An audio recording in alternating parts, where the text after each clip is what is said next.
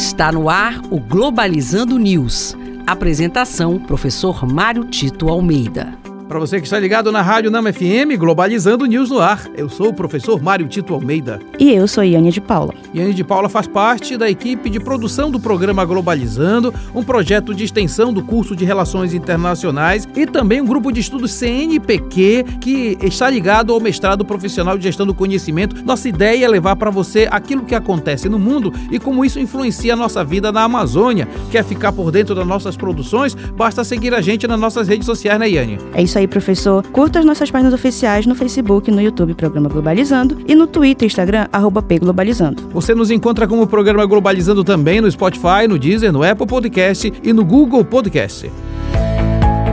Globalizando Notícia do Dia. Do canal de notícias France 24 da França. Agricultores bloqueiam importantes ruas de Paris protestando contra medidas recentes do governo e da União Europeia. Entre as principais reivindicações está a maior valorização da produção interna, menos burocracia e proteção contra a concorrência estrangeira. Essa notícia deve ser lida à luz eh, do acordo que vem sendo construído há muitos anos entre Mercosul e União Europeia. Na verdade, enquanto alguns países como a Espanha é totalmente favorável favorável a esse acordo, a França, pela força dos agricultores, se mostrou contrária à resolução dessa, desse acordo, exatamente porque prejudica, do ponto de vista dos trabalhadores rurais lá na França, prejudica toda a produção agrícola que recebe muitos incentivos do governo francês.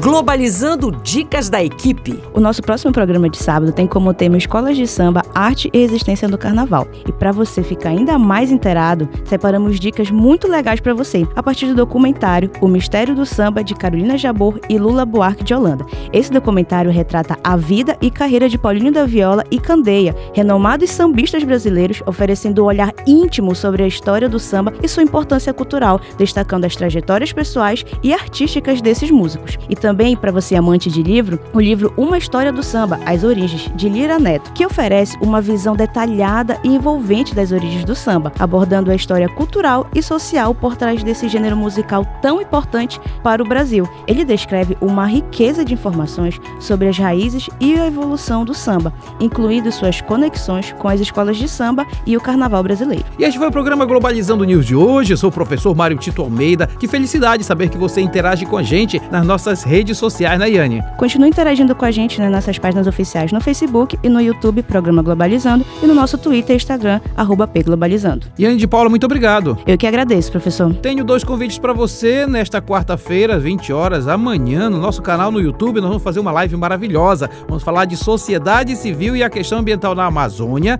e também nosso programa de uma hora de duração no próximo sábado, 9 da manhã, que nós vamos falar, é claro, sobre escolas de samba, arte e resistência no carnaval carnaval será aqui na Rádio Nama FM 105.5, o som da Amazônia. Tchau, pessoal. Globalizando News, uma produção do curso de Relações Internacionais da UNAMA.